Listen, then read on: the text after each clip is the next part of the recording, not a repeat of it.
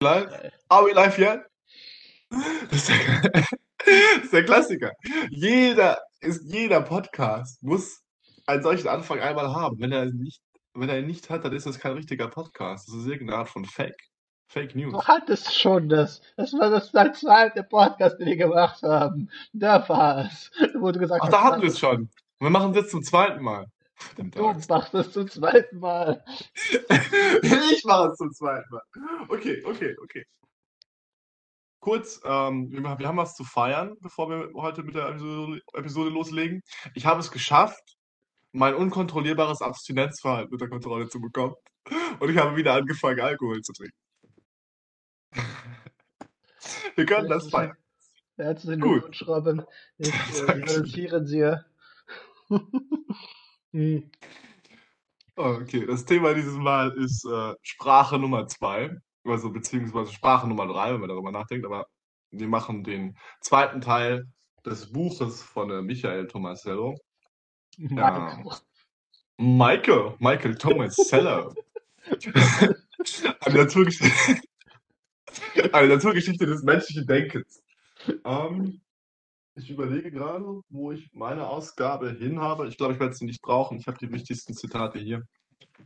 Falls nicht, musst du das sagst. Ich, äh, also, ich habe mein Buch, ich habe das Buch auch nur ausgeliehen. Ich habe mir das ganze Exzerpt, ich habe es hier neben mir auf dem Bild- Bildschirm hier und da habe ich auch alle geilen Zitate, die ich herausgeschrieben habe. Buch nie Wenigstens gibt es einen Professionellen hier. Einmal mit Profis arbeiten. Danke, ich, ich arbeite mit einem Profi. Sehr gut. Ähm, kurze Zusammenfassung, was, wo wir jetzt äh, stehen. Das Buch geht, äh, handelt von der anthropologischen Differenz. Wir hatten letzte Stunde geschrieben, die- oder geschrieben, gesprochen über die Differenz zwischen äh, äh, Frühmenschen und den Menschenaffen und damit impliziert auch der Tierwelt. Als der große entscheidende Faktor war die gemeinsame Intentionalität aufgezeigt worden, dem Buche folgend, was so viel bedeutet, als dass äh, Frühmenschen fähig waren, einen gemeinsamen Hintergrund zu entwickeln und als eine Wir-Einheit zu fungieren, wobei sie einander informierten, ohne ähm, äh, wobei sie eine andere Person, die dem gleichen gemeinsamen Hintergrund angehört, informierten, damit man zusammen die Ziele besser erreicht. Also es heißt nicht, dass jetzt gerade alle Tiere nur in, äh, individualistisch sind, das gar nicht, aber es geht darum, dass die Frühmenschen es geschafft haben, gemeinsam die Art und Weise ihrer Kommunikation so zu entwickeln, dass sie nicht nur ihren eigenen Organismus befriedigten, sondern auch für ein gemeinsames Wir einstanden. Also die Tatsache, dass Kognition sozialisiert wurde in dem spezifischen Kooperationsprozess von, von Menschenaffen. Ich meine, zum Beispiel Bienen kooperieren auch, aber sie, was sie nicht machen, ist, sie, sie haben, sie haben eine nur limit, sie haben eine sehr limitierte kooperative Kognition. Sie haben sowas, aber ja. eine sehr limitierte und auf klare Verhaltensregeln, also auf diesen Bienentanz, den Bienen aufführen, um zu zeigen, wo, wo es Nahrung oder einen guten Bienenstock gibt äh, limitierte Form, während bei Menschen das Ganze dynamischer ist und sich ähm, äh, quasi, quasi, ein, quasi, ein, quasi ein Tool ist, das immer, dass das in vielen verschiedenen Kontexten eingesetzt wird. So, ähm, die Bienen könnten sich mit ihrem Bienentanz nicht darüber ähm, und äh, nicht darüber streiten, wer die flotteste Biene im, äh, im, Bienenkorb ist. Das kriegen sie nicht hin. Vor Okay. allem, was äh, nochmal als Ergänzung, vor allem haben sie nicht diese Zwei-Ebenen-Struktur, die Tomasello sehr wichtig ist, nämlich einerseits identifiziert man sich mit den Zielen der Gruppe und andererseits erfüllt man aktiv einen Teil in diesem Ganzen der Gruppe. Äh, Mhm. Eine Biene ist nicht, äh, sie ist immer ein Teil des Ganzen. Sie hat keinerlei Kontrolle und keinerlei Bewusstsein oder, oder Idee davon, wie das Ganze, wie ein kollektives Ziel ist. So, diese koll kollektive Zielsetzung, das ist das Entscheidende. Mhm. So, fangen wir erstmal äh, der Übergang zu dem, was wir zum modernen Menschen ähm, festhalten wollen. Tomasello ma, äh, macht am Anfang auf eine sehr interessante Tatsache aufmerksam, die eigentlich in verschiedenen anderen Kontexten auch aufgeführt worden ist, dass Mensch, äh, menschliche Kulturen einerseits synchron, andererseits diachron funktionieren. Das heißt, äh, synchron, ich bin jetzt ein Stand dieses Wohnheims und obwohl ich vielleicht niemals jetzt gerade äh, bestimmten Menschen nicht aus diesem Wohnheim gesehen habe, werde ich mich sofort identifizieren können auf bestimmter Ebene. Hey, wir sind beide Bewohner des, dieses Wohnheims und wir haben eine bestimmte Art und Weise des, der Kenntnis, wie dieses Wohnheim funktioniert. Es, es, äh, es funktioniert auf verschiedenen Ebenen. Ähm, wenn ich jetzt gerade jemandem begegne, der oder die russischsprachig ist, habe ich auch eine ganz interessante Identifikation. Es gibt äh, aufgrund der Sprache, aufgrund des gesamten äh, gemeinsamen kulturellen Referenzraums. Ratan! Genau, Robin hat sich äh, ja, versucht. Ich habe eingemogelt. Ja, viel Glück beim Saufen. Äh, die zweite Art und Weise, also das ist die Synchrone, der synchrone Hintergrund. Der zweite ist der Diachrone. Nämlich, und das ist äh, eine Sache, die Thomas ja wirklich den Menschen zuschreibt, dass wir einen Transfer von kulturellen Leistungen haben. Er nennt es Waagehebelprinzip. Ich finde es eine unfassbar dämliche Metapher. Das Waagehebelprinzip, quasi, dass du mit diesen quasi, die Idee ist ja quasi, du, du hebst das Ding erstmal auf eine Ebene und es bleibt dann auf der Ebene. Die Idee ist mit dem Wagen, du pumpst es ja einmal runter und dann hebt die Hydraulik es an und es geht nicht weit, es geht nicht tiefer. Bis, also du lässt, also, also du. Ja. Also, also die, die Idee ist schon klar. Also ich meine, dieses, die, die, diese nicht reversible Hydraulik ist schon, schon, schon, schon verständlich. Es ist nur irgendwie, es ist so ein bisschen eine unbeholfene Metapher, ich gebe es zu. Ja, wir sollten nicht darüber einfach uns rauslassen wollen, genau. Aber synchron bedeutet einfach, dass ähm, man sich identifizieren kann als äh, Endprodukt einer bestimmten wissenschaftlichen, kulturellen, privatgeschichtlichen Leistung. Das heißt, wenn ich jetzt einfach eine Gitarre lerne, dann lerne äh, irgendeinen Riff lerne, dann bin ich immer in so einem kulturellen Kontext etabliert. Es gab Jimi Hendrix, es gab äh, Leo Cohen, einfach Leute, die einfach krass gespielt haben oder Leute, die einfach krasse Sachen gespielt haben.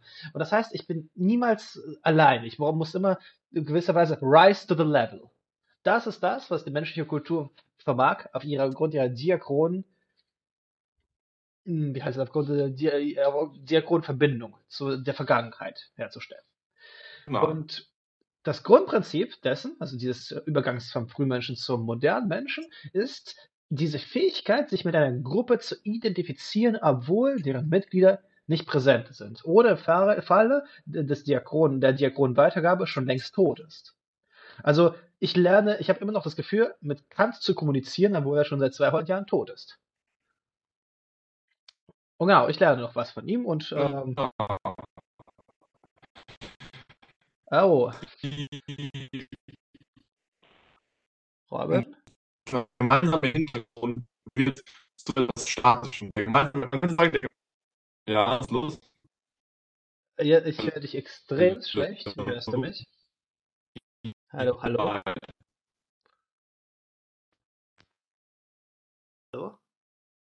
Ich höre dich weiterhin sehr gut. Ah, okay. Ich habe das, okay, ich werde das über Kopfhörer abnehmen und mit diesem Laptop befriedigen müssen. Befriedigen? Ja. Okay. Gut, ich, ich stelle mir das jetzt nicht ausführlicher vor. Aber die Idee ist jedenfalls, dass der lose gemeinsame Hintergrund sich zu, man könnte sagen, einer gemeinsamen Welt verfestigt. Mhm. Was ist der, das ist der spezifische Übergang, der hier passiert.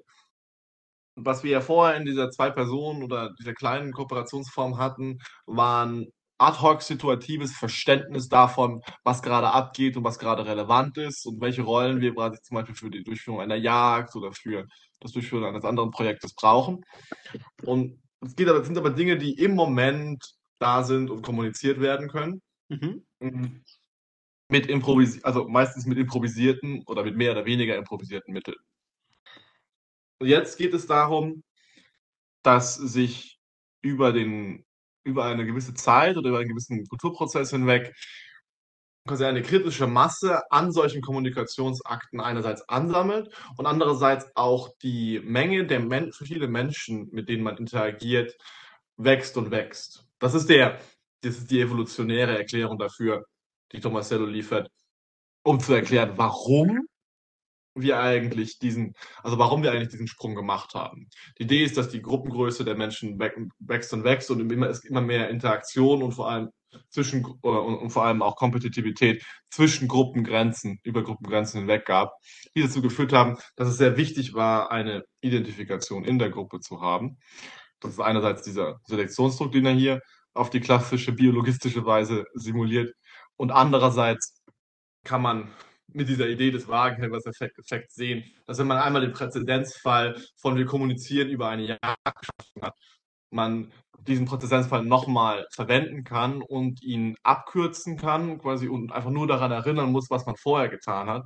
Und diese Abkürzung dieses Kommunikationsaktes zu einer immer weiteren Abstraktion und Formalisierung des, äh, des Aktes führt, die sich auch auf weitere Mitglieder der Gemeinschaft ausdehnen kann, bis sie einen, bis es einen allgemeinen kulturellen Code dafür gibt, wenn man kommunizieren möchte, dass man jetzt auf die Art geht.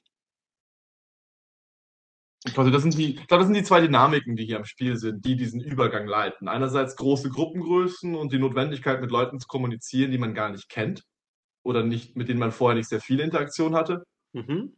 Und die Notwendigkeit, sich gegen andere potenziell feindlich gesinnte äh, Gruppen abzugrenzen.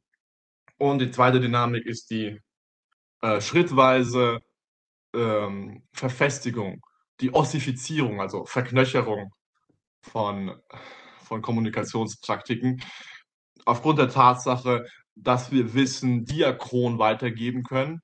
Diachron auch einfach in unserem eigenen Leben, dass wir, das ist dieses Beispiel, ähm, das bei Tomasello wichtig ist, dass wir Präzedenzfälle schaffen für Kommunikationsakte oder für Kooperationsakte, die wir dann an derselben Stelle immer wieder wiederholen. Das ist ja auch etwas, das wir heute noch in unseren sozialen Beziehungen tun. Mhm. Also, es fällt einem auf, dass man quasi, wenn man sich einmal daran gewöhnt, auf eine bestimmte Weise mit jemandem zu sprechen, es fällt sehr schwer, damit aufzuhören. weil, man, weil man nur diese eine Art und Weise, mit dieser Person zu interagieren, gewohnt ist. Und jede neue Art und Weise hinzuzubekommen, involviert ein bestimmtes Risiko, der Nichtkommunikation oder des Nichtverständnisses oder des, dass das alles nicht funktioniert.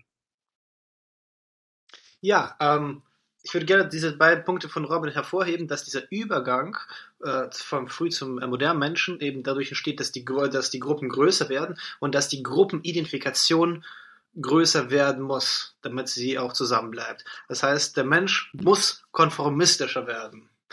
Und äh, das ist der eine Punkt. Ja, sonst würde sich das ja einmal wieder in so kleinere Kooperationseinheiten abspalten. Genau. Das ist der eine Punkt des Übergangs. Der zweite ist eben die Art und Weise der Kommunikation. Weil ich jetzt gerade gezwungen bin, mit Menschen zu kommunizieren, die eigentlich sind so wie ich irgendwie, aber mit denen ich noch nie zusammengearbeitet habe, muss man irgendwie es schaffen, dass man eine allgemeine, so dass wir eine Sprache hat. Das ist jetzt der Ursprung der Sprache. Man möchte kommunizieren mit Menschen, die eigentlich von dem man ausgeht, dass sie ähnliche oder gleiche sogar Ziele haben wie ich, mit denen man noch nie zuvor zusammen kommuniziert hat. Ähm, genau. Moderner Mensch ist derjenige, der sich mit größeren Gruppen identifizieren kann und zweitens derjenige, der zur Sprache fähig ist. Ich würde kurz noch mal auf den ersten Punkt eingehen, nämlich diese Gruppenidentifizierung, weil äh, Thomas Sölde weist auf etwas sehr Spannendes hin, nämlich, dass wenn jemand aus unserer eigenen Gemeinschaft oder mit der wir uns identifizieren, etwas Krasses voll, vollbringt, äh, also eine tolle Erfindung ha hat, entworfen, dann fühlen wir ebenfalls Stolz. Also wenn ich weiß, dass meine Schwester jetzt gerade irgendwie äh, äh, es schafft, in großen Unternehmen zu arbeiten, dann fühle ich auch stolz, als wäre ich mit dabei beteiligt. Zugleich, wenn ich weiß, dass mir jemand sehr nah ist, etwas sehr Frevelhaftes gemacht hat, dann fühle ich mich ebenfalls beschämt. Und dann bin ich auch immer so, der erste Instinkt ist, ich verteidige ihn. Also ja, das ist scheiße, aber trotzdem muss man alles noch bedenken. Es, es, es geht auf jeden Fall, dass die Emotionen kollektivisiert werden. Und das ist etwas, was sehr menschlich ist, dass wir solche auch abstrakten Sachen, auch vor allem wie Stolz, Schuld und Scham haben, die, äh, die etwas zu tun haben damit, wie unsere Mitpartner kollektiv wahrgenommen werden. Mhm. An der Stelle kann man auch einhaken und sich die Frage stellen, was ist jetzt eigentlich mit diesen großen Menschheitsdiskursen, die aufgemacht werden seit eigentlich seit dem 18. Jahrhundert, wo es um die, plötzlich um die ganze Menschheit geht und immer mehr Menschen ja auch sagen, also das ist ja eigentlich gang und gäbe, so zu denken, zu sagen, Identifikation mit Nation oder mit, mit, mit meinen Gruppen, das ist doch voll dumm, wir sind doch alle Menschen, wir sind doch alle Brüder, was soll der Scheiß? Äh, ich glaube, das widerspricht gar nicht. Nein, das widerspricht dem nicht. Das, ich möchte gerade deswegen darauf hinaus. Ich möchte nur kurz den Punkt machen, quasi, also den, den Punkt machen, dass was hier passiert, Gruppenidentität auf einer neuen Ebene ist. Also quasi, da wird, da wird eine neue Stufe erreicht. Quasi die, die neue Stufe ist jetzt nicht mehr, also die neue Stufe ist jetzt nicht mehr, wir versuchen eine gemeinsame Sprache mit quasi in einer bestimmten Lokalität zu finden, sondern wir versuchen eine gemeinsame Sprache oder eine gemeinsame, gemeinsame kulturelle Verhaltensvoraussetzungen für die gesamte Menschheit auf dem gesamten Planeten zu finden. Ich glaube, das ist der Prozess, in dem wir uns im gewissen Sinne befinden, seit wir angefangen haben, aus der Perspektive der Menschheit zu denken.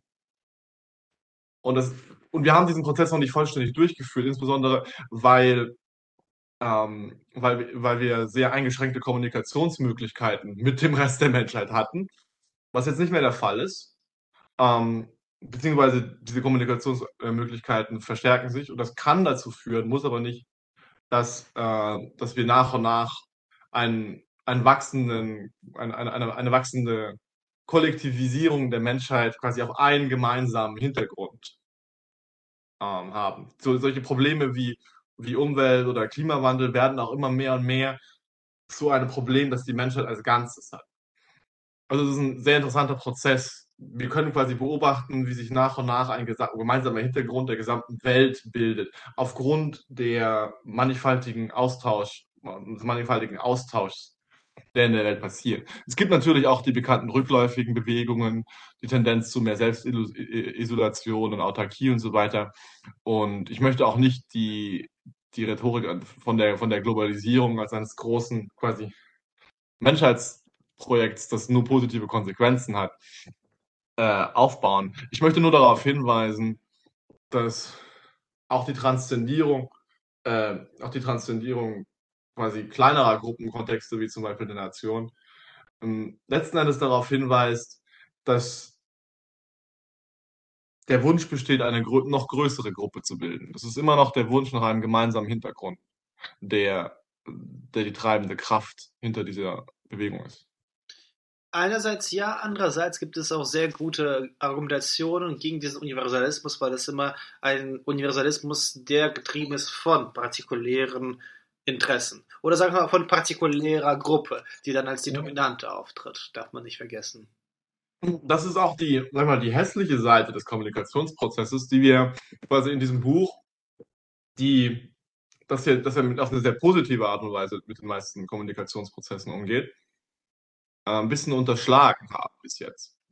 Ich meine, die, häufig, also durch die, durch die Etablierung zum Beispiel von Präzedenzfällen oder durch die, durch die Kommunikation gewisser ähm, normativer Hintergründe in der Gesellschaft, durch den Kampf darum, den Hintergrund zu bestimmen, unter dem gewisse Dinge getan und, äh, und, und verhandelt werden, hm, kommen auch die gesamten modernen Machtdynamiken mit all ihren, mit all ihren Schrecken und mit ihren interessanten Phänomenen in das menschliche Leben hinein.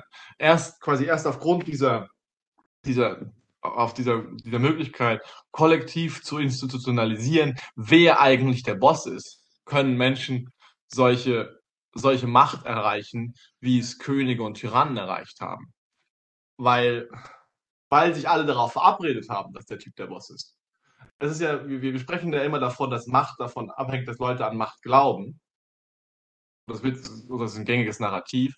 Und der, der Grund dafür ist, dass zum Beispiel, äh, zum Beispiel in den meisten Menschenaffen die dominanten Männchen nicht sehr lange an der Macht bleiben und immer einen sehr geringen Wirkungskreis ihrer Macht haben, weil ihre Macht immer davon abhängt, dass nicht die zwei oder drei nächststärkeren Menschen sich zusammenschließen und sie erledigen.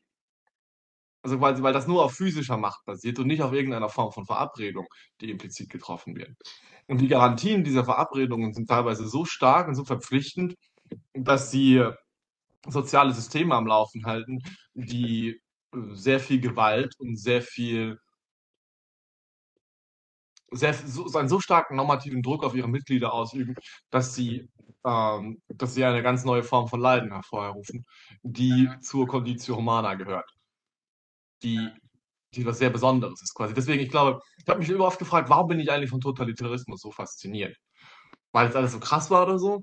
Nein, sondern weil das das Phänomen Nonplusultra dieser normativen Macht ist, die ein Gemeinwesen auf ihre einzelnen Mitglieder ausüben kann. Und das Phänomen zeigt, dass plötzlich Menschen keine Wahl mehr haben oder zumindest das Gefühl mehr haben, haben keine Wahl zu haben oder sehr besondere Menschen sein müssen, um aus diesem aus dieser Gesamtverstrickung, in die ihre kollektive Intentionalität sie gebracht hat, irgendwie herauszukommen. Aber ja, sorry für den etwas langen Exkurs, aber das war, ich wollte nur mal kurz darauf hinweisen, erstens, wie stark diese Phänomene sind und zweitens, dass sie auch eine negative Seite haben. Ja, das ist auf jeden Fall, dass äh, Thomas Sölte äh, erwähnt es an einigen Stellen, dass man das auch so deuten kann, als wäre es nur ein Weg, um die eigene Position zu stärken, dass es letztendlich doch um Dominanz geht und versucht aber das zu entkräften und sagen, dass die Art und Weise, wie die Kommunikation funktioniert, eigentlich eben nicht auf Dominanz aus ist, sondern auf Information, auf Repräsentation, auf Schlussfolgerung. Weswegen eigentlich der Grundgedanke der Kommunikation immer ein, nicht ein Macht- und Gewaltdiskurs ist. Und hier können wir vielleicht diesen Übergang schaffen. Erstmal, wir hatten davor jetzt über diese äh, Dynamik in der Identifikation der Gruppe gesprochen, mit, mit Leuten, die, die einfach nicht präsent sind und nicht ad hoc, mit denen man gemeinschaftlich sich austauschen kann auf die Ziele. Und jetzt können wir bei, äh, darüber übergehen, wie die Art dieser Kommunikation auszusehen hat, damit so etwas möglich ist. Also wie schaffe ich es mit jemandem, den ich noch nie gesehen habe, einfach eine Kommunikation zu entwickeln, die für uns beide verständlich ist. Mhm. Da kommt jetzt gerade dieses Fühlen der Unhintergehbarkeit der Sprache. Also ich hatte, es ist tatsächlich irgendwie so ein Phänomen, das sehr breit, äh, sehr weit ist. Ich hatte es vor, vor ein paar Tagen die äh, die Freundin einer Freundin hat einfach gesagt, hat einfach, also einfach, einfach hat darüber gestaunt und sagte einfach, es ist ja unmöglich, sich auch nur vorzustellen, dass man denkt ohne Sprache. Das ist, das ist, das ist schon eine starke Sache einfach. Man kann sich es einfach nicht vorstellen. Und das liegt einfach in erster Linie daran, dass wir uns, wenn wir uns auf so etwas beziehen wie, wie kann ich mein Denken ohne Sprache, Frage, dann versuche ich eigentlich die Art und Weise meiner Frage zu untergraben. Also die Art und Weise, dass ich frage, wie kann ich denken, ohne zu sprechen, bedeutet es, dass ich versuche, diese Frage zu stellen, ohne zu sprechen, was unmöglich ist. Mhm. Unser menschliches Denken ist total geprägt durch eine Versprachlichung, die aber die Grundlage hat in der Kommunikation mit einem, einem Menschen, den ich noch nie gesehen habe davor. Was dafür notwendig ist, ist ein Blick von außen, von ganz außen. Dass wir eine, eine absolute Vogelperspektive erreichen, einen Metablick. Das mhm. heißt, ich brauche dafür eine Form von Konventionalisierung der, Spra der Zeichen. Die Zeichen müssen vererbt, wie Robin davor erzählt hatte, vererbte Konzeptualisierung sein. Das heißt, diese paradigmatischen Fälle, wo bestimmte Zeichen funktioniert haben, um etwas mitzuteilen. Aber die vor allem nicht nur darin liegen, dass ich einfach nur ikonisch diese Bewegung mit Schlangen assoziiere, sondern dass ich bestimmte Sachen äh, besetze. X ist Y. Wenn ich sage Flasche, dann ist es ein Zeichen für die Flasche und nicht die Flasche selbst. Und diese Zeichen sind ganz sprachwissenschaftlich konventionell und arbiträr. Es gibt, äh, ich habe es vererbt bekommen, dieses, äh, dieses, diesen Begriff Flasche. Und es ist arbiträr, weil es so viel bedeutet, dass Flasche, das Wort, nichts mit dem Gegenstand Flasche zu tun hat. Genau. Und, das, und, das, und das, dieser Prozess, den stellt Tomasello so als eine, eine schrittweise, ähm, sagt man das, also eine schrittweise Verkürzung oder Ablösung des Kommunikationsaktes von seinem Gegenstand. Mhm.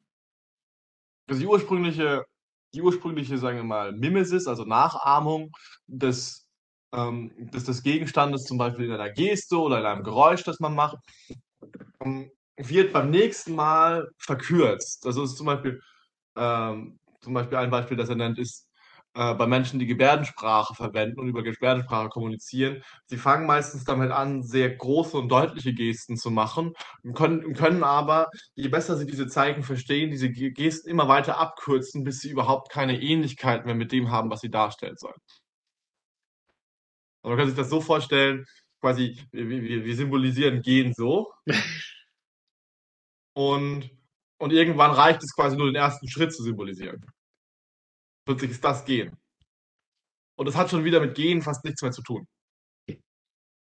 Also, weil, weil eigentlich ist da nicht mal ein wirklichen Schritt gemacht worden. Und, und dann könnte man sich vorstellen, dass sogar nur diese Bewegung von diesem leichten Kippen plötzlich diese Andeutung schon auf dieses Gehen hinaus will. Und plötzlich sind wir in, mit, jetzt mit dieser Geste an einem abstrakten Ort, der, der arbiträr wirkt.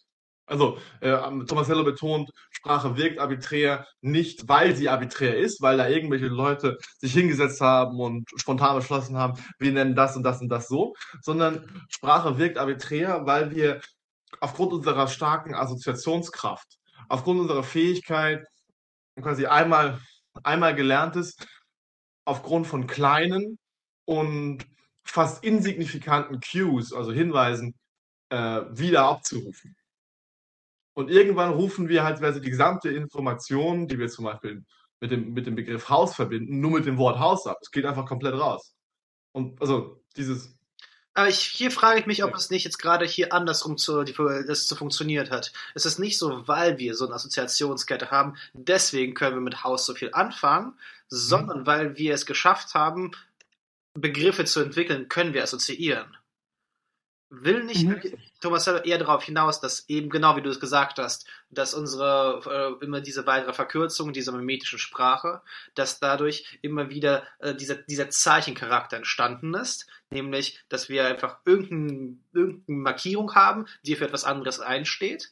Und genau aus diesem, also das ist der erste Schritt. Der zweite Schritt ist dieses, ähm, wir können dieses Repräsentations- ähm, diese, diesen Repräsentanten in verschiedenen Kontexten weiter gebrauchen. Ich kann dann diese Bewegung, die du gemacht hast, so einfach okay, in ganz random Kontexten gebrauchen, was dann aber das Laufen, diesen Prozess des Laufens symbolisiert und ihn dann assoziativ mit ganz vielen anderen Sachen in Verbindung bringen kann.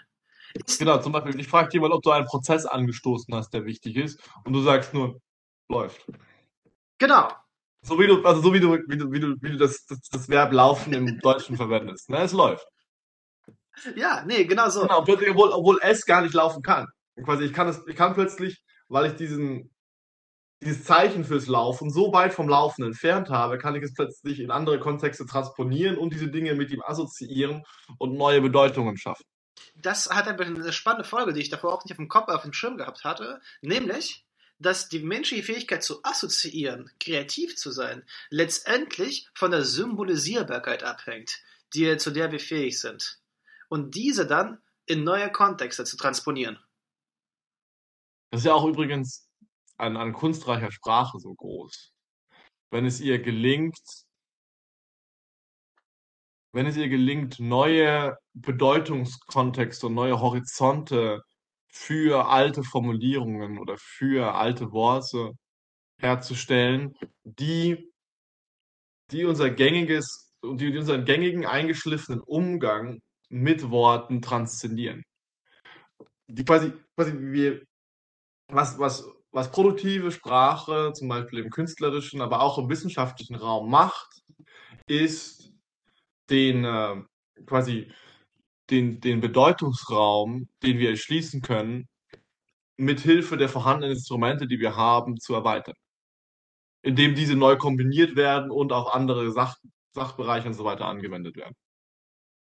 Und ja, und quasi, man kann sich, man kann sich die, man kann sich das Projekt von, von Literatur oder auch das Projekt von, also im Allgemeinen das, also, und auch das Projekt von Philosophie auch so vorstellen, dass hier versucht wird, den den, den sprachlichen Werkzeugkasten, den Menschen haben, zu erweitern. Du modernen Werkzeugkasten. Mhm. ähm, ich, ich finde, wir uns ziemlich. Aber ich wollte noch mal kurz, sorry, also mach du erstmal deinen Punkt. Ich wollte noch mal kurz das zusammenschließen mit dem Assoziationsding, aber mach erstmal deins. Nee, ich glaube, es passt gerade mehr. Mach bitte du deins jetzt, weil es gerade. Okay. Weil, mh, hm, was ich gesagt hatte, ich hatte ja gesagt, wichtig, dass wir quasi diese, diese, diese ursprüngliche Signalgeste damit assoziieren. Ähm, und habe gesagt, okay, das ist aufgrund unserer Assoziationsfähigkeit. Und ich glaube, wir haben dann zwei verschiedene Dinge mit der Assoziationsfähigkeit verstanden. Also, was ich gemeint habe, ist quasi nur diese Fähigkeit zu lernen, quasi diesen, quasi einen Reflex auf einen, äh, auf einen Reiz auszuüben. Und wir haben halt die Fähigkeit, quasi, quasi diese, diese, diese Reizreaktionsschemata zu lernen und, und zu beschleunigen. Wir können sie, wir können, wir, wir, wir gehen quasi wie der Pavlovsche Hund von, wir hören die, die Klingel und bekommen dann Essen und verstehen erstmal nichts. Dann kommen wir zu, kommen wir zum, kommen, kommen wir zum Speichelfluss und beim nächsten Mal rennen wir sogar direkt zum Essen hin, weil wir schon wissen, wo das Essen sind, wenn wir nur das erste Geräusch der Klingel hören. Also quasi der, was ich gemeint habe, ist, dass quasi der Weg von einem bestimmten Reiz zu einer bestimmten Reaktion durch Lernen immer kürzer wird. Und das führt, und das führt zu einer Verselbstständigung der, führt zu einer Verselbstständigung der Reize. Quasi, wir können, wir können, indem wir sprechen, ohne dass Reize präsent sind, diese Reize herstellen. Und können damit, Stimmt, ja. und können damit unsere Kommunikationsakte also das, das macht unsere, also weil das unsere, also weil unsere Kommunikationsakte so kompakt und klein werden und, und, und, und so viele, so viel Informationen, also so viel Informationen vermitteln können. Also weil wir unsere Informationsdichte in diesem Prozess so erhöht haben, können wir plötzlich unseren Informationsfluss so stark steigern, dass sowas wie Assoziation und Transponierung in verschiedene Kontexte möglich wird. Ich glaube, so, so wollte ich das äh, nochmal konzeptionalisieren. Mhm. Ich bin auch äh, dem überhaupt nicht abgeneigt. Ich glaube, es ist einfach nur die verschiedenen, wir haben ein bisschen verschiedene Sachen mit Assoziationen. Ja, genau. Ich, ich glaube, das, das, passt ja zusammen. Ähm, cool. Äh, ich würde jetzt nochmal zusammenfassen, was wir davor hatten. Nämlich, wir hatten zuerst gesagt, dass der, der moderne Mensch steht darauf, dass er eine Gruppenidentifikation aufbauen gewillt ist, mit sowohl seiner, seiner jetzigen de facto Umgebung, mit mehreren, vielleicht 100 Leuten, Stämmen, und deswegen ist es notwendig, eine Kommunikation zu entwickeln, die jetzt gerade ihm erlaubt, mit ihnen auch in Verbindung zu treten, kollektive Intentionalitäten, kollektive Zielsetzungen zu entwickeln. Was will ich als Stamm? Und das führt zu einer viel größeren Einbindung, emotionaler Involviertheit in das Stammgeschehen. Es führt dazu, dass man sich mit anderen, mit, nicht nur mit konkreten anderen identifiziert, sondern diesen, alle konkrete andere meiner Sippe auch in besonderen Schutz nimmt. Auch in besondere, in besondere so als Ausdehnung des eigenen Selbst. Und die Art und Weise dieser, jetzt kommt der zweite Punkt, nämlich die Art und Weise dieser Kommunikation ist eben sprachlich. Das heißt, man, man muss schaffen, dass man bestimmte Gesten oder Zeichen konventionalisiert und dass die und dass sie aber eine gewisse Flexibilität entwickeln, so dass ich mit Leuten auch über verschiedene Kontexte bereit oder fähig bin zu reden. Und das führt dann im dritten Schritt, so habe ich es jedenfalls mir aufgeschrieben, zu dem, was Thomas Sell als das Akteur-neutrales Denken beschreibt. Nämlich dadurch, dass ich jetzt gerade mit meiner Gemeinschaft kommunizieren muss aus einer Vogelperspektive. Ich kann nicht auf eine Privaterfahrung mit der anderen Person zurückgreifen, wie weißt noch, als wir das Mammut gejagt haben, das war eine richtig taffe Situation, sondern ich muss auf die kollektiven gemeinsame Erfahrung zurückgreifen. Wie weißt du noch, als wir über, bei diesem, äh, kennst du noch diesen Buffalo, das Buffalo-Ritual? Was weiß ich. Ja, oder, oder allgemeiner wären so, hey Mann, Mammut jagen ist tough. Und ihr müsst nie zusammen Mammut gejagt haben. Ihr wisst, wovon die Rede ist, weil Mammutjagen in eurer Gesellschaft ein Ding ist und äh, ihr entweder durch eigene Erfahrung oder durch die durch die Kommunikation der anderen die die Information bekommen hat, habt, okay, Mammutjagen ist harter Shit. So. Also, könnt ihr es mit bestimmten. Das ist, ja schon, das ist ja schon der Übergang zu diesem kollektiven Hintergrund. Total. Man kann es auch vor allem mit ganz bestimmter Intentionalität, äh, Inten, also Konnotation sagen, dass man auch dem anderen Bescheid gibt, dass man es weiß. Also, wenn man irgendwie in Philosophie sagt, äh, Wissenschaft der Logik ist schon sehr verbegrifflicht, dann ist das irgendwie ein ganz schlechter Witz, dem man, mit dem man aber zugleich anzeigt, okay, man hat irgendwann mal was von Hegel gehört und gesehen. Das heißt, man kann durch diese Sprache auch zeigen, hey, man weiß, was Hegels Logik ist, oder man kann auch sagen, hey, ich weiß, was Mammutjagen ist. Genau, genau, man kann quasi so, man kann, man kann quasi etablieren, welche Puzzleteile des gemeinsamen Hintergrunds gerade aktiv sind.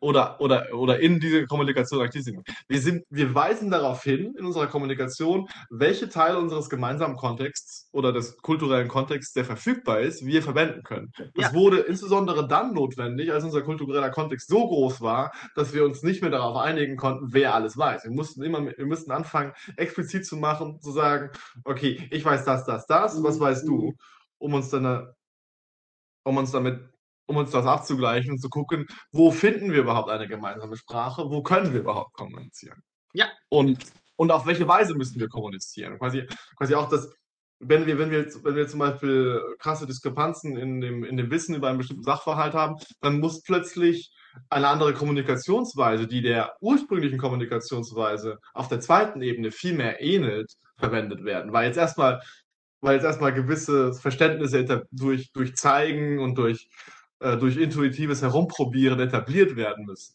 in der, in der Kommunikation. Mhm.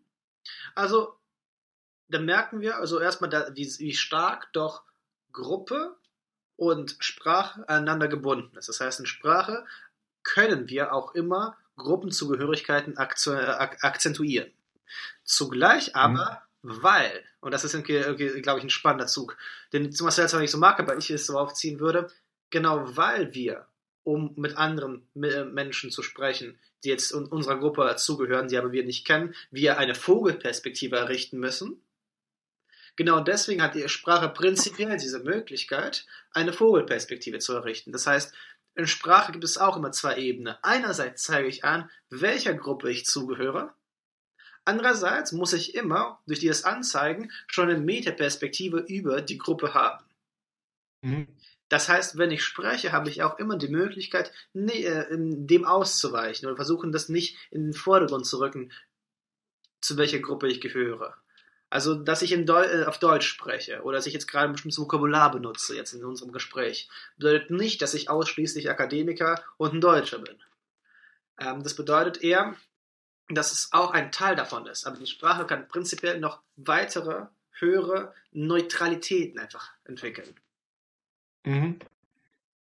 Und also quasi diese, diese Neutralitäten oder diese, diese, diese Standpunkte zwischen den Menschen sind ja dann auch jeweils, die sind ja auch hierarchisch angeordnet auf verschiedenen Ebenen. Das ist auch etwas, das Tomasello nicht so direkt erwähnt, aber es macht jetzt zum Beispiel Sinn, dass man einmal in der Zweipersonalkommunikation gewisse, äh, gewissen Common Ground findet, also der, der eine ähm, der eine gewisse Kommunikation ermöglicht. Und dann in der drei Personen und, und so weiter in der Gruppenkommunikation. Und man hat für man hat, man hat für alle diese, diese Form von Kommunikation einen allgemeinen Hintergrund. Und man greift dann, man, man greift, man greift meistens quasi auf das spezifischste Level von Allgemeinheit zurück, auf das man, also quasi, also man greift quasi auf das spezifischste Level von Allgemeinheit zurück, dass man, von dem man ausgehen kann, dass alle es haben und geht dann von da aus informationsspezifisch und kontextspezifisch runter. Mhm. Also quasi, ich wollte einfach nur sagen, es gibt verschiedene Ebenen dieser, ja. dieser, dieser, dieser Kontextallgemeinheit. Und in einem, zum Beispiel in einem Zweiergespräch ist die, die kulturelle große, zum Beispiel Sprachgemeinschaft und so weiter, auch immer präsent. Und dann, und, und dann Schritt für Schritt quasi die Hintergrundinformationen über bestimmte gemeinsame Geschehnisse, die wir miteinander oder gemeinsame Erlebnisse, die wir miteinander hatten, die Hintergrundinformationen über das jeweilige Wissen, das wir haben, das Hintergrundinformationen über die jeweiligen Aufgaben, die gerade zu erfüllen sind und so weiter und so fort. Das sind also quasi diese, diese, diese akteursneutralen Standpunkte aktualisieren sich und, und, und werden konstruiert immer in der konkreten Abhängigkeit von der Gruppendynamik, in der man sich gerade befindet. Das ist, das ist etwas ein interessantes Phänomen, das Tomasello jetzt selbst nicht so direkt beschreibt, aber das äh, auf jeden Fall wichtig ist, vielleicht um ein Bild für diese für dieses, dieses Gesamtschauspiel sozialer Organisation durch Kommunikation zu bekommen. Okay.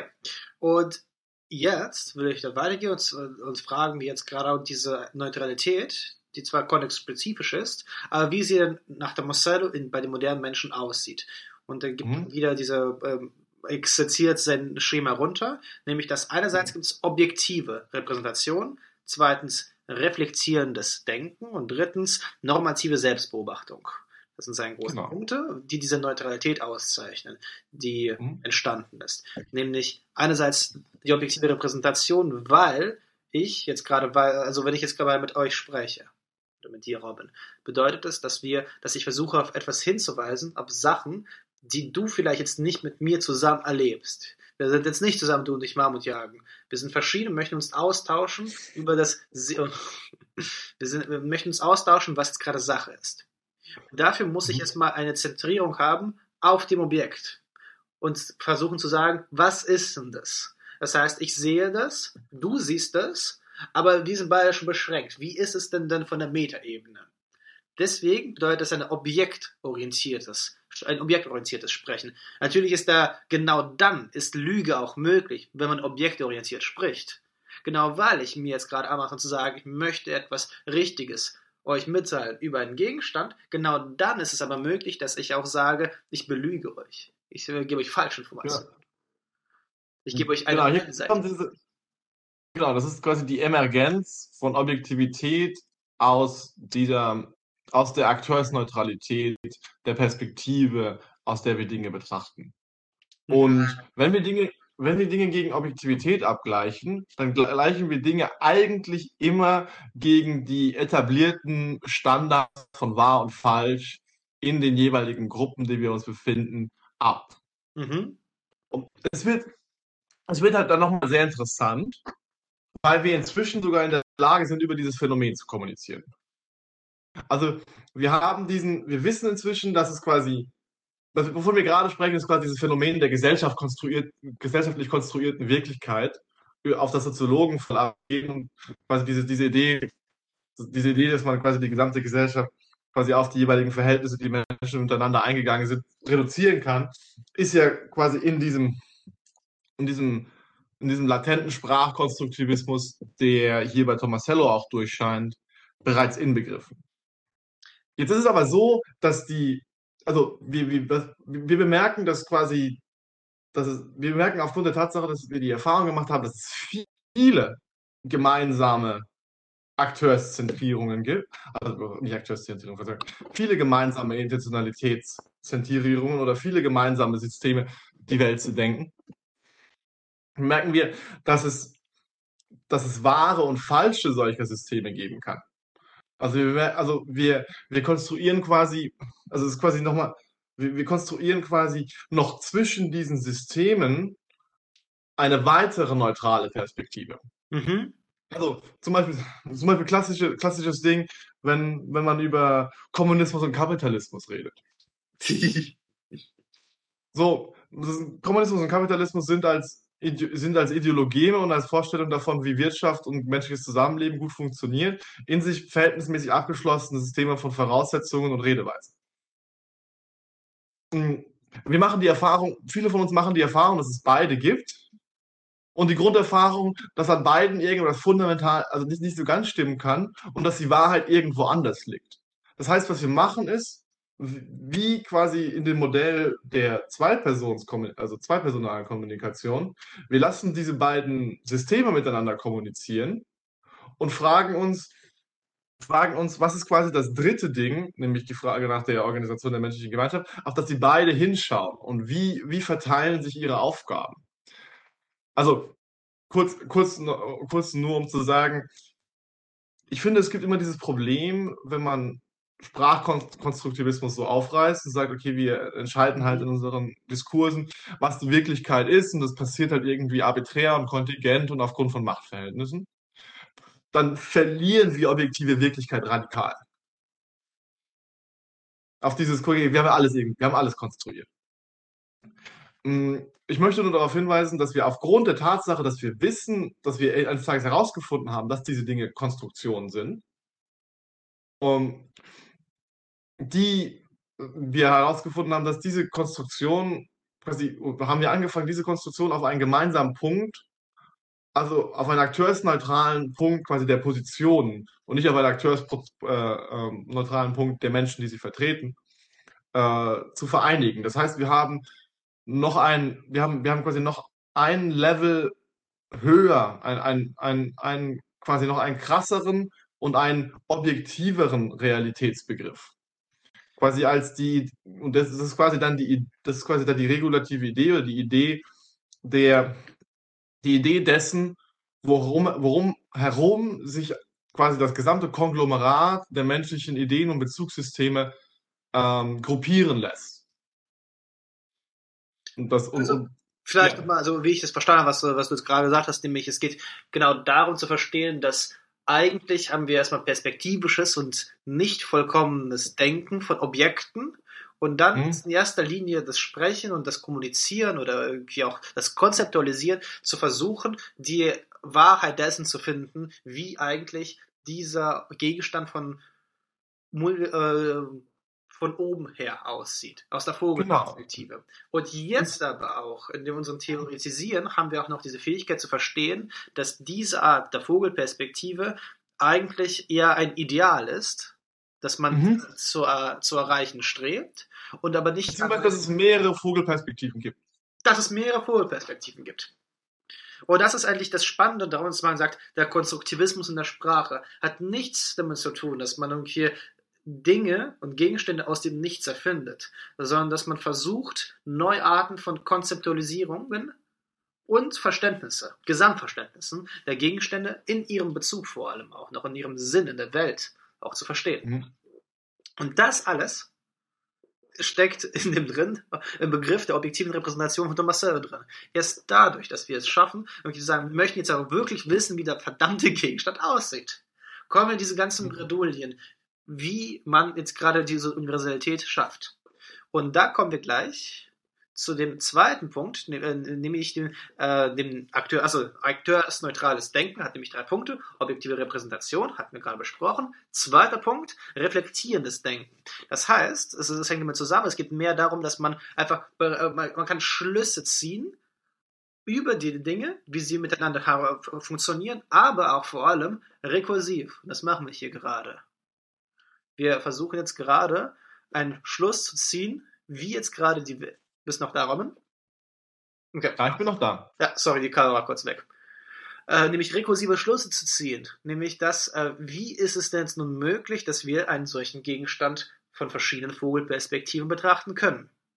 Aber ich glaube, wir haben es gerade in den Ausführungen zuvor auch diesen Punkt einfach mitgenannt, nämlich dass es viele Vogelperspektiven gibt. Bedeutet, dass wir auf unser Konzeptualisieren der Vogelperspektive selbst reflektieren können. Also mhm. einerseits habe ich Zeichen, objektive Repräsentation, ich versuche zu sagen, was es ist. Andererseits, durch dieses Reflektieren, Denken kann ich sagen, oh Moment, vielleicht ist es ja gar nicht so, vielleicht muss man es anders wie konzeptualisieren. Man reflektiert. Wobei, das, das, das sehe ich gerade eher in dem, dem dritten Teil, also in der normativen Selbstbeachtung weil dieses quasi dieses, dieses, dieses Reflexive hat auch etwas damit zu tun. Quasi, hier geht es auch viel um die, also hier geht es auch viel um die, ähm, die, die noch, nochmal Rückbezug auf die Kommunikationsakte nochmal der Rückbezug auf die, ähm, der Rückbezug auf diese objektiven Repräsentationen, die man jetzt in einer freieren Weise, in einer freieren Weise verwendet und mit denen man jetzt Operationen machen kann, die zum Beispiel Spiele bedeuten mit dem jeweiligen gemeinsamen Hintergrund. Mhm. Dass man zum Beispiel sagen kann, ähm, wie war dieses Beispiel, ich habe, ähm, ich, es macht einen großen Unterschied zu sagen, ich habe Fleisch gegessen und ich habe das Fleisch gegessen, je nachdem von was für einen ähm, gemeinsamen Hintergrund wir haben.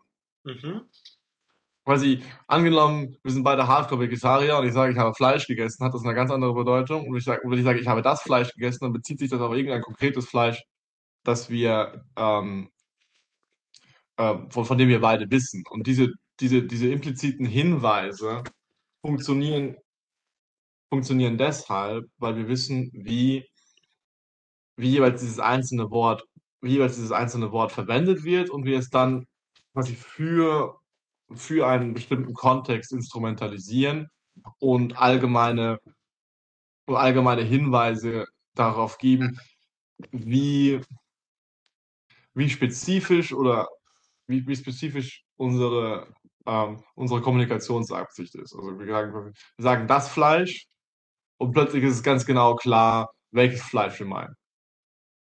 Obwohl wir mit Fleisch eigentlich alles Fleisch meinen können. Also wir sind plötzlich wir sind plötzlich in der Lage, unsere, äh, unsere Kommunikationsakte durch Reflexion auf den jeweiligen Kontext, den wir haben, anzupassen und zu modulieren, sodass wir quasi quasi auf in, vor diesem Hintergrund Schlüsse ziehen können, welches Fleisch eigentlich gemeint ist. Mhm. Wir können, wir können quasi jetzt gerade zum Beispiel führen wir den reflexiven Schluss, weil hier ist es, es gibt kein Fleisch zwischen uns, zwischen dir und mir ist kein Fleisch.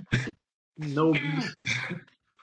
es ist nur der reine Geist zwischen uns, der der Äther, der Äther des Internets ist und äh, der und natürlich der reine völligen Liebe, aber das ist ein anderes Thema. Jedenfalls, der, hm, wir, wir, verstehen, wir verstehen, dass hier Fleisch als Beispiel für Kommunikationsakte verwendet wird und diese konkrete Funktion hat. Und diese, genau, und diese Hinweise und diese Schlüsse und diese Abduktion sind, sind möglich, sobald wir, sobald wir feste, beschlossene, äh, beschlossene Signifikate für unsere, ähm, für unsere Kommunikationsakte haben. Okay, das heißt, ähm, letztendlich würde es bedeuten, dass in diesem Dreiermodell dieser objektiven Repräsentation wäre die Kommunikation mit Zeichen und reflektierendes Denken ist, dass die Zeichen in ihrer möglichen Pluralität, also in ihrer Mehrdeutigkeit begriffen werden. Ja, in ihrer Mehrdeutigkeit und in ihrem Zusammenhang, genau. Genau, Mehrdeutigkeit im Zusammenhang. Und dann wäre der dritte Punkt normative Selbstbeobachtung ist, dass man fragt, ob jetzt gerade diese Art und Weise der Vogelperspektive die richtige ist. Genau. Entspricht es der, entspricht es der Perspektive meiner Gruppe? Entspricht es, also entspricht das dem, dem, dem, dem Denken, das hier Sinn macht? Und entspricht das quasi, die Frage zum Beispiel, entspricht eine Physik, eine, eine, eine physikalische Theorie den Standards der physikalischen Theoriebilder im 21. Jahrhundert, so, die wir, die gerade im wissenschaftlichen Diskurs etabliert sind.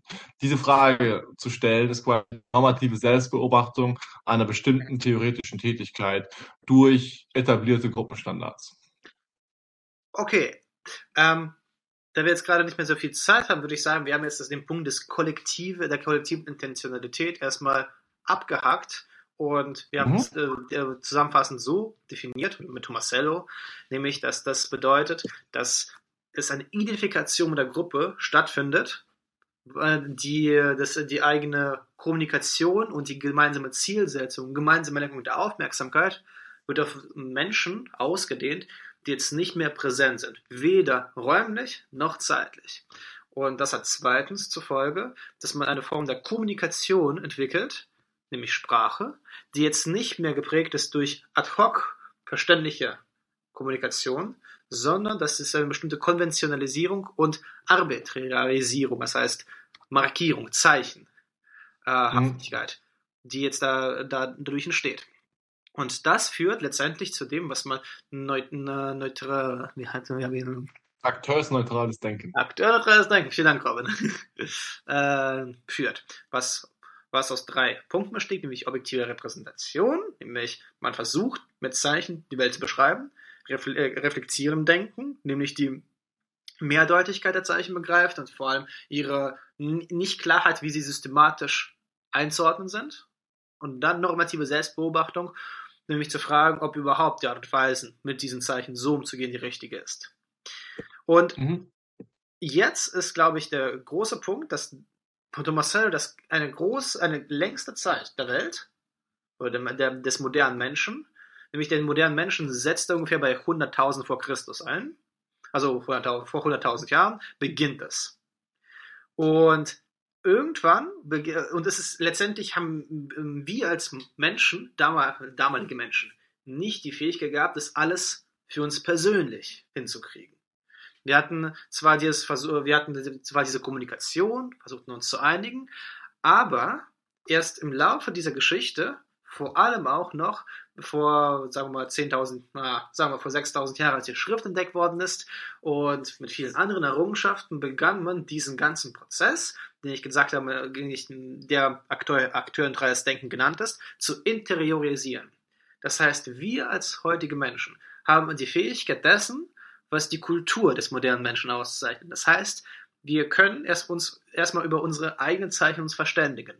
Das heißt, wir haben bestimmte auch Symbole in unserem Leben, das ist manchmal jetzt auch nicht nur Rituelle, sondern einfach wir wissen ungefähr, wie unser Leben aussieht und wir sind individuell geworden. Vor allem können wir auch einen inneren Dialog führen, ob wir jetzt gerade glücklich sind mit dem, was wir haben oder nicht. Wir können auch uns bewerten, uns selbst bewerten nach unseren eigenen Maßstäben. Klar, es ist immer noch konventionell und irgendwie sind wir festgelegt für unsere Familien. Aber allein diese Fähigkeit nachzudenken, was will ich denn wirklich vom Leben? Was äh, bin ich mit mir im Reinen? Was für einen Zugang habe ich zu meinem inneren Kind? Also all diese Fragen sind unglaublich, würde ich behaupten, es braucht eine ewig lange Zeit, bis man diese ganzen Dialog, kulturell, diesen kulturellen Intentionalität in sich selbst aufnehmen konnte. Mit allen, mit allen produktiven und pathologischen Zuständen. Also ich meine, gerade zum Beispiel, die, gerade zum Beispiel die Psychologisierung oder die Durch-Psychotherapeutisierung führt ja bei vielen Menschen, zumindest im, in, in Vulgo, also im, im vulgären Sinne, häufig dazu, auch zu dieser Idee, dass quasi die, die etablierten Diskursformen, die man da irgendwie interna, inter, in, äh, die man da irgendwie internalisiert, bereits die Lösung von psychischen Leidenszuständen mit sich bringen könnten und führt auch zu einer, zu einer Art von Obsession damit, obwohl häufig quasi diese Karte, die dort entwickelt worden ist und die dann mehr oder weniger gut äh, über, den, über die kulturelle Kommunikation gelernt worden ist, mit dem Gebiet unserer Psyche verwechselt wird. Das ist ganz, also. Was ich, was ich damit sagen möchte, es ist nicht, es ist wieder nicht nur ein positiver Prozess, aber auf jeden Fall eine krasse, eine krasse Kompetenzsteigerung, weil ja, natürlich dadurch auch der Fall. Begriff von einem selbst auf eine Art und Weise gestärkt wird, der vorher nicht, der vorher nicht da ist. Also quasi, und worauf es letztlich hinausläuft, das finde ich eigentlich sehr interessant, ist, dass was ja das ursprüngliche Ding war, das ursprüngliche Projekt, die Frage nach der Unhintergehbarkeit der Sprache zu stellen. Um, ähm, es erscheint so aus der Perspektive von Tomasello, dass die Unhintergehbarkeit der Sprache letztlich die Unhintergehbarkeit sozialer Kooperation ja. für den Menschen ist. Ja, es ist letzten Endes das. Es ist letzten Endes, letzten Endes die Unmöglichkeit, etwas zu denken, ohne Mittel zu verwenden, die andere bereits also die andere bereits verwendet haben. Und, und der Grund, warum Sprache nicht radikal unhintergehbar ist, ist, dass wir quasi, ist, dass wir auch Menschenaffen sind, die quasi für sich in ihrer eigenen Idiosynkrasie ihren Bullshit machen und Dinge sehen können und affektive Schlussfolgerungen sehen können. Also quasi, dass wir dieses, dass wir quasi dieses Grund, Vermögen zu denken als einer radikalen, bloßen Orientierungsfähigkeit in dem Umfeld, in dem wir sind, unabhängig von anderen Menschen erst einmal, mhm. also abstrakt unabhängig von anderen Menschen erst einmal, dass wir das erstmal haben, quasi auf so einer ganz basalen Ebene. Und alles, was wir halt an Kompetenzen darüber hinaus aufgebaut haben, basiert auf unserer Sozialität, ja. auf unserer sozialen Kooperation. Das heißt, wenn wir diese soziale Kooperation abziehen, bleibt nur so eine abstrakte innere Kraft, die Dinge zu betrachten und zu schlussfolgern und so weiter und so fort. Aber weil unser kultureller Prozess schon so weit fortgeschritten ist, ist alles, was, was quasi, was als Denken relevant ist oder was produktiv ist, was etwas, was etwas herstellt, was zwischen Menschen etwas gelten kann, etwas, das auf die gesamte Entwicklung von äh, kultureller Kompetenz und kulturellen Institutionen seit dem Anbeginn unserer sprachlichen Kommunikation rekurriert. Mhm. Und das ist der Grund, warum wir aus der, warum wir aus der Sprache nicht rauskommen, weil wir, weil wir ohne die Sprache auf einen Zustand zurückgehen müssten. Also quasi, weil, weil, weil wir, weil wir uns dumm machen müssten ohne Sprache. Ja, das ist eine sehr gute Formulierung. Also ich. Wir, wir, wir, könnten zwar denken, aber wir könnten sehr schlecht denken. Ich glaube, ich, äh, was mir jetzt gerade dazu einfällt, ist, dass eigentlich Tomasello ein Buch geschrieben hat über die Koordination und gezeigt hat, wie mhm. einfach unsere, dass, äh, dass die Koordination und Kooperation notwendigerweise Kommunikation mit einschließt. Und dass das Wunder des Menschseins letztendlich in seiner ausgefeilten Form der Kommunikation zu tun hat. Und natürlich gab es Kommunikation auch vor der Sprache. Das ist gerade der große Punkt von Thomas Sowell zu sagen. Natürlich gab es das auch. Aber, dass die Sprache mit ihrer, die sich aus der geteilten Intentionalität entwickelt und dann in die Kooperative eingeht, dass diese in erster Linie so stark für uns heute präsent ist, dass wir eigentlich, wie Romans gesagt hat, uns dumm machen müssten, um darüber nachzudenken, wie wir eigentlich ohne Sprache funktionieren. Aber wir könnten gar nicht darüber nachdenken, weil wir, um diese Frage überhaupt schon zu stellen, so fortgeschritten sein müssen. Ich würde. Genau. Ja. Ich würde hier an der Stelle würde ich aber kurz die beiden tieferen Systeme, also quasi das reine idiosynkratische Ich und das das, das, das, das, das, Deuten, das deutende, auf etwas hinweisende zweitpersonale Wir noch einmal aufwerten, weil meine Wahrnehmung davon ist, das sind die beiden, das sind zwei sehr fundamentale Triebkräfte von Entwicklung in dem in diesen kulturellen kollektiven Kontexten, die wir entwickeln. Weil sie sind diejenigen Kräfte, die jeweils bestimmte persönliche Konzeptionalisierungen oder gemeinsame Kommunikationsakte erst einmal auf einer rudimentären Ebene etablieren, die dann mehr und mehr in die soziale Kooperation hinein ähm, nehmen können. Also man kann, sich, man, kann das, man kann sich das so vorstellen, quasi unsere, unsere Sprache, unsere Denken ist quasi ein, ein emergentes Phänomen unserer Kooperation. Aber die Grundenergie der Bewegung für diese Kooperation besteht in unserem, in unserem, in unserer unserem einfachen Vermögen die Welt wahrzunehmen und den Kontakt zu jeweils einem oder zwei anderen herzustellen. Das ist quasi die, die kommunikative Kraft besteht nicht allein in dieser Superstruktur, sondern sie emergiert aus unserer jeweils einzelnen ja. oder kleinen gemeinschaftlichen Bemühungen. Ich würde noch zum Schluss wirklich eine Besonderheit des menschlichen Denkens hervorheben, die Tomasello selbst einfach mit einem tollen Beispiel untermalt. Und dieses Beispiel ist einfach so, ich habe, als ich es gelesen habe, habe ich mich das Buch verliebt. Das ist auf Seite 13, ähm, nämlich mhm. schreibt er, beim Menschen ist das Denken einem Jazzmusiker vergleichbar, der einen neuen Riff in der Abgeschiedenheit seines eigenen, eigenen Zimmers improvisiert. Es ist zwar eine einsame Aktivität, aber auf einem Instrument, das andere für diesen allgemeinen Zweck hergestellt haben, nach Jahren des Zusammenspiels mit anderen Musikern und des Lernens, des Lernen von ihnen in einer Musikgattung mit einer Geschichte voller legendärer Riffs für ein imaginäres Publikum von Jazzliebhabern. Also, denken bedeutet nicht, dass man die ganze Zeit sich nur mit anderen irgendwelchen Feierlichkeiten zu begeben hat. Aber es bedeutet immer in Bezug auf unsere Geschichte und auf die, auf die Produktivität dessen, was wir eigentlich leisten und konzeptualisieren können. Das finde ich irgendwie ein tolles Zitat, um zu zeigen, was das spezifisch menschliche Denken ist. Dass es eine Art unglaublich umwege, umwege Kommunikation ist. Mhm, genau, eine, eine sehr umwegige Kommunikation, die sich auch, auch quasi, die quasi sich zu einem, die sich zu einem System, einem internalisierten System in einem Menschen ähm, aufbaut. Mhm. Quasi der, der, der Jazzmusiker, der weiß, wie er gewisse Noten zu spielen hat, weil er es gelernt, weil er, weil er es einmal gelernt hat von demjenigen, der ihm das Instrument beigebracht hat. Der Jazzmusiker, der aufgrund der Menge von musikalischen Informationen, die er aufgenommen hat, ein gewisses äh, Phrasenvokabular und eine gewisse Grundintuition hat. Und der aufgrund seiner eigenen Wahrnehmungsfähigkeit nochmal dieses kleine Plus hat, das Plus hat, mit dem seine Interpretation oder seine, seine Improvisation äh, neue und aufregende Figuren produzieren können unter Umständen. Und ich glaube, es ist tatsächlich eine moderne Krise der Kreativität, die darin besteht, dass wir so ausführliche und differenzierte Systeme erschaffen haben, dass die Leistung des Einzelnen an, anhand dieser Systeme untergeht. Mhm. Also der Kult der großen Kreativität ist nicht mehr so wirklich ganz möglich, weil so wie Wittgenstein schon sagt, ist eigentlich alles schon gedacht worden. Okay. Wollen wir noch ja. abschließende Wörter haben zu diesem äh, Werk?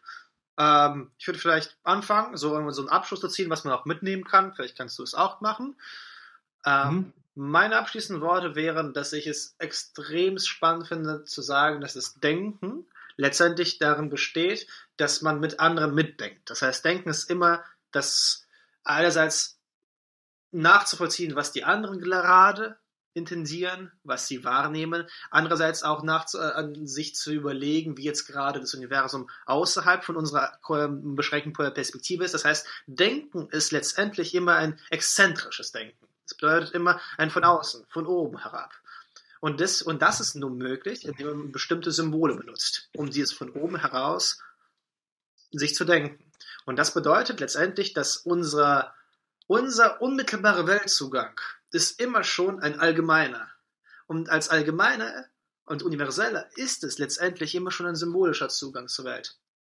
Und das finde ich einen äh, extrem, spannend, äh, einen extrem spannenden Punkt am Denken. Das heißt nicht, dass wir nur da sind, wo wir denken, eben nicht eigentlich. Es gibt auch immer Sachen, wo die Sprache versagt. Es gibt auch, äh, ich kann mir etwas, in, in der Liebe ist es halt so, wenn man gerade Liebesbriefe und Liebesgedichte schreibt, das ist eins der klassischen Merkmale, dass die Sprache dort versagt und man in der Sprache über sein eigenes Versagen der Sprache spricht. Und das hat eine extrem erotisierende Wirkung, weil es gerade zeigt, dass man eigentlich die ganze Zeit versucht, eine neue Universalität zu denken, aber gerade weil man noch nicht genau weiß, was da gerade beim anderen passiert oder bei einem selbst oder weil man in Entwicklung ist, versagt die Sprache und genau dies kann man auch thematisieren. Worauf ich hinaus will, mhm. unser Denken ist. Also hier ist etwas so neu, dass wir gar nicht, noch nicht einmal Worte dafür haben. Genau, aber wir können dieses Neue nur in Worten fassen. Und mhm. ja, das heißt, Denken ist immer in, auf andere und mit anderen gerichtet. Es ist immer symbolisch. Das finde ich halt extrem spannend an diesem Buch. Persönlich sehe ich da ganz viele Anschlüsse an meine geliebten Poststrukturalisten wie Lacan und Deleuze. Robin, mhm. dein Abschlusswort. Ja, ich mochte die humanistische Komponente des Buchs sehr, quasi die Betonung der Wichtigkeit von Gemeinschaft für nicht nur, also quasi natürlich im Allgemeinen für das menschliche Überleben, aber auch einfach, dass wir diejenigen Dinge, die wir heute gelernt haben, als eine individuelle Leistung gegen andere abzugrenzen, nämlich gerade zum Beispiel intellektuelle Leistungen oder kreative Leistungen, zu verstehen als etwas, das uns erst durch die anderen ermöglicht wird quasi eine, die, die, das Versprechen einer produktiven Rückkehr des Idiosynkratischen ähm, in die Gemeinschaft, ohne sich hier unterordnen zu müssen, finde ich sehr angenehm.